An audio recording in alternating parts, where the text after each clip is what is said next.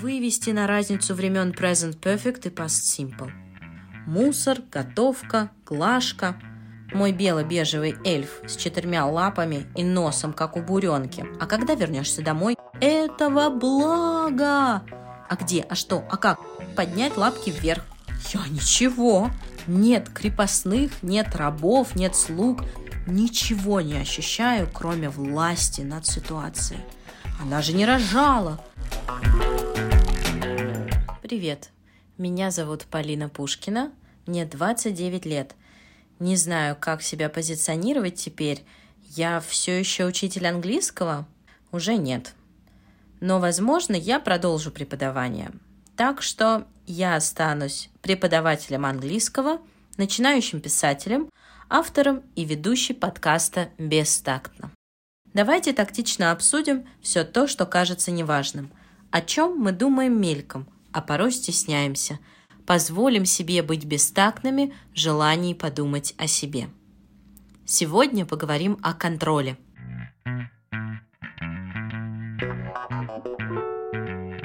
Что скажет Сергей Иванович Ожегов по поводу контроля? Так, проверка, а также постоянное наблюдение в целях проверки или надзора. Много канцелярских слов. Пока ни одно из них не заставляет успокоиться и не замедляет пульс. Какие ассоциации возникают, когда слышу слово «контроль»? Сложно сказать но я успела поспрашивать других. Ловите. Для меня контроль — это беспристрастная проверка получившихся результатов относительно желаемых. Контроль вызывает у меня негативные эмоции, и мне очень не нравится, когда люди используют контроль как инструмент общения или наказания. Но когда человек может контролировать себя, он может в каких-то аспектах улучшать качество своей жизни. Для меня контроль – это иллюзия спокойствия и ясности. Чаще всего контроль зависит от внешних факторов, в то время как настоящее спокойствие и внутренняя свобода, они исходят изнутри, и контроль, наоборот, мешает их развитию. Для меня контроль – это самоконтроль. Если у человека формируется самоконтроль, он может быть и профессионалом, и уверенным в себе – надежным. Поэтому в результате самоконтроль – это и безопасность, и уверенность в себе. Для меня контроль – это то, что вызывает отторжение, с одной стороны. А, но если это контроль, обеспечивающий мою безопасность, я его принимаю. Я стараюсь меньше контролировать людей, но продолжаю контролировать ситуацию. Чтобы понять, что же я все-таки чувствую в отношении контроля, какое место он занимает в моей жизни, я отвечу на вопрос, в какой сфере я сталкивалась с контролем. Работая в школе, я контролировала процесс обучения учеников, дисциплину на уроке, внимание детей. Пробегала глазами все лица в течение 45 минут. Смотрит на меня, смотрит на доску, рисует, разговаривает, завис, глядя в окно, крутит головой, хочет выйти, смотрит на часы, смотрит в точку на стене, как бы, как бы, как бы собрать все их внимание и вывести на разницу времен Present Perfect и Past Simple. В какой-то момент я поняла, что никак. Есть золотые 10-15 минут, когда внимание концентрируется, а потом все. И это нормально. Посещая уроки коллег, я понимала, что не могу 45 минут следить за темой, смотреть на учителя, смотреть в книгу. Порой я думала, когда же уже закончим. Контроль за проверкой детских работ, контроль за средним баллом ученика, контроль за сдачей материала – Господи, я как будто пропиталась этим контролем насквозь. Ощущения? Неприятные. Как будто ни на что другое я не способна. А ведь помимо контроля есть и вдохновение. Два чувства боролись во мне тогда. Вдохновить и проконтролировать. Нет, Нельзя завести тонкую тетрадь для словаря. Нужна толстая, от 48 листов и без пружинок. Нет, это обязательно. Правило клеим в конце. Да, это важно. Нет, нельзя в начале. Пишу, говорю, и даже стыдно становится. Но я понимаю, почему я настаивала, только жаль не объясняла, зачем это нужно. Иногда объясняла, и меня слушали. Иногда отключались на моем втором слове.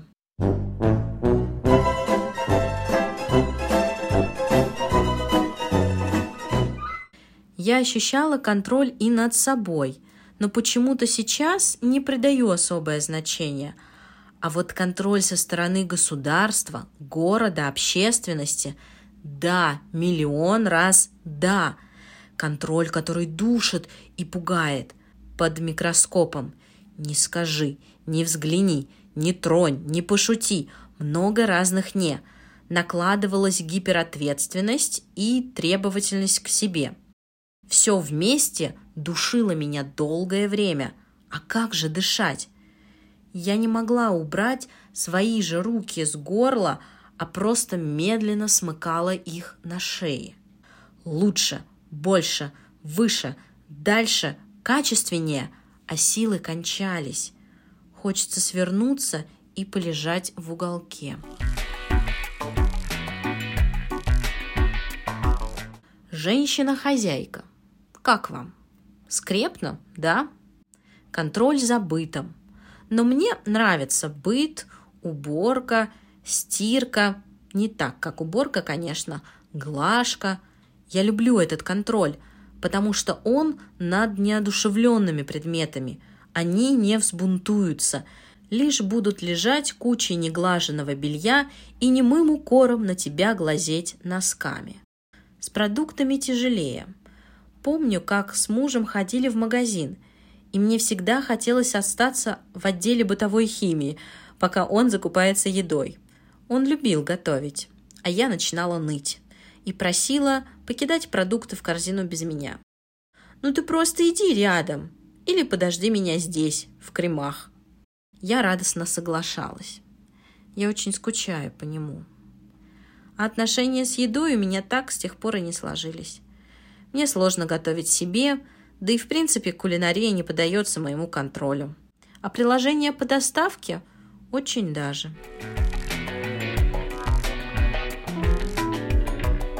Контроль в отношениях, в семье – очень хрупкая вещь. Хочется сказать, что контроль здесь неуместен.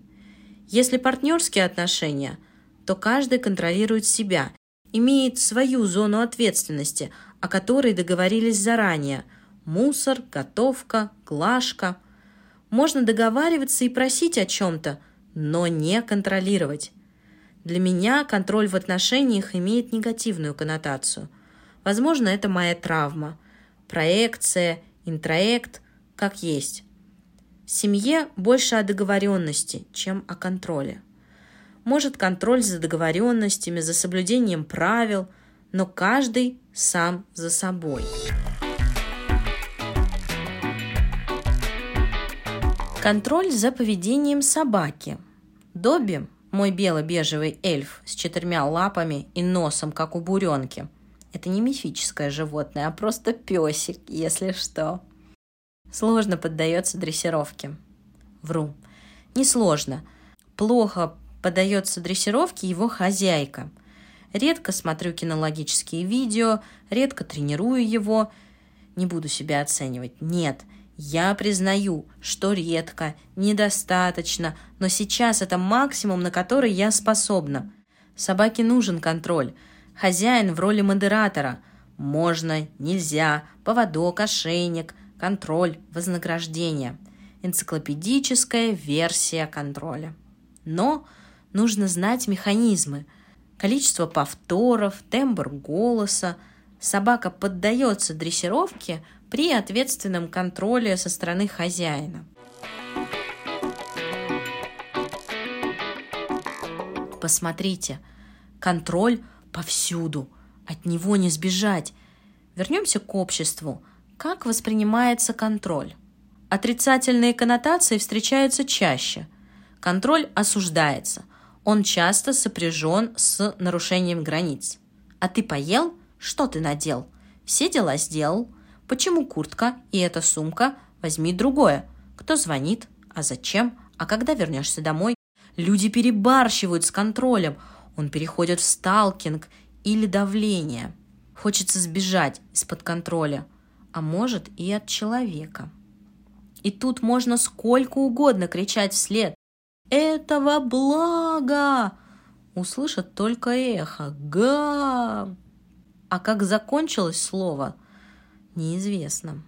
Контроль разрушает, мы продолжаем плавать в отрицательных разрезах контроля.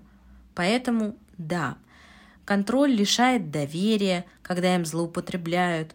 Ты чувствуешь себя как будто в ловушке, некуда бежать. Везде настигнет вопрос «а где?», «а что?», «а как?», «а вот так?», «сделай, как я сказал». Ты не доверишь секрет, потому что это личное. Ты и так знатно истерзана контролем. Залезли везде. Как следствие – неуверенность. Раз тебя надо контролировать, значит сам не справляешься. Делаешь недостаточно хорошо, нужен кто-то извне, он будет направлять. Если контроль сопряжен с давлением, то по мне у подконтрольного остается два варианта – подчиниться или разрушиться.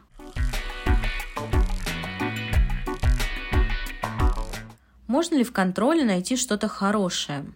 В детстве родительский контроль выглядит как крепкая каменная стена. За нее можно спрятаться и поднять лапки вверх и сказать «А что я?» «Я ничего, ничего не знаю, ничего не умею. Мам, помоги!» Прячась за стену, чувствуем себя в безопасности. Родитель берет ответственность за поступки ребенка – с возрастом приучая его, как брать эту ответственность на себя. Родитель контролирует ребенка, выстраивает ему границы, в рамках которых он может действовать. Безопасно? Да. Наступает момент, когда в рамках становится тесновато, и пора двигаться в сторону самоконтроля – приобретать навыки саморегуляции. Что я могу контролировать? Свои эмоции, чужие реакции, свои действия. Стоит вопрос о личных границах. Как только родитель выстраивает эти границы ребенку, это скорее общепринятые границы или то, что принято родителями, но ребенок еще не ощущает свои границы. И вот здесь как раз может случиться конфликт контроля и личных границ, рубежей, которые выстроил родитель, но не ребенок. Мое отношение к контролю двоякое. Не терплю его в отношении себя, извне, но чувствую необходимость контролировать все вокруг себя, вплоть до чужих мыслей. Зачем? Контроль помогает мне? Временами. Дает возможность сделать четкий прогноз. Я знаю, что будет дальше – Варианты развития событий предсказуемы. Собственная сила. Контроль как анестетик. Ничего не ощущаю, кроме власти над ситуацией. Как утюг и мятая одежда. Я контролирую движение утюга. Мятая одежда разглаживается. Где-то я уже приводила такое сравнение. В каком-то из рассказов. Человек боится жизни. Я боюсь жизни – в ней много непредсказуемого, не поддающегося контролю. Любое проявление контроля – минута спокойствия, момент, когда тревога отступает, отлив на море. Что мне сложно принять? Факт, что не все поддается контролю, потому что не все зависит от меня. Узнать и прочувствовать Свое бессилие очень важно. Побыть бы в этой мысли подольше, а не убегать стремглав. Курс доллара не зависит. Ставка ЦБ, решение префекта ЮЗАО, достижения в области физики не подвластно Полине. Вот так новость. Выписали с Олимпа и сказали, живи теперь так, а? Каково тебе? Каково? Тяжело принимаю мысль, что только мои действия и реакции подконтрольны. Но это не повод изнурять себя контролем над чувствами, не допускать злость, когда накатывает, стыдиться зависти, когда она душит. Контролировать свои плохие эмоции пагубно. Копится, копится, а потом выстреливает в срыв, истерику. Сложно проживать эмоции в одиночку. Сложно не срываться. Принимаю, что не все люди подконтрольны мне, а точнее никто мне не подконтролен. Нет крепостных, нет рабов, нет слуг, даже подчиненные не очень-то подконтрольны в рамках своей профессиональной деятельности. А дети подконтрольны родителям? Она же не рожала, как она может знать? До некого возраста родитель – гарант безопасности для ребенка. Он оберегает от ударов, кормит вкусной едой, тепло одевает, контролирует много областей. Ребенок развивается, растет, становится самостоятельнее, растет желание выйти из-под контроля. Но родителю, который в течение 12 лет ну, примерно спокойно жил и контролировал, не может в один миг взять и отпустить. Это же привычка. Тем более, что с контролем связано столько эмоций, гарантов. Не буду дальше забираться в тему родительского контроля. Думаю, что ближе с ней познакомлюсь, когда мне доведется стать родителем.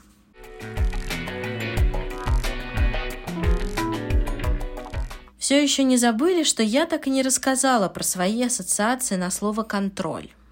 Так вот, краб, панцирь, безопасность, предсказуемость, готовность к любому исходу, рука на пульсе, рука давит на плечо, хочется ее сбросить. Грустно получилось? Или просто задумались? Расскажите, как вам этот выпуск? Напишите, пожалуйста, в комментариях посту в Инстаграме тект, нижнее подчеркивание, лсс или в Телеграм-канале – Тект лесс не с с. Ссылки будут в описании выпуска. Звезды на Apple Podcasts будут освещать путь восьмому выпуску, а сердца в Яндекс Музыке и ВКонтакте согреют во время монтажа следующего выпуска. Я одолела рубеж в шесть выпусков и ничего вам не сказала. Восторг, гордость, что я смогла. Хочу двигаться и дальше – улучшаться и ускоряться. Покидайте ваши идеи, какие темы выпусков вы бы хотели услышать. Все, пока!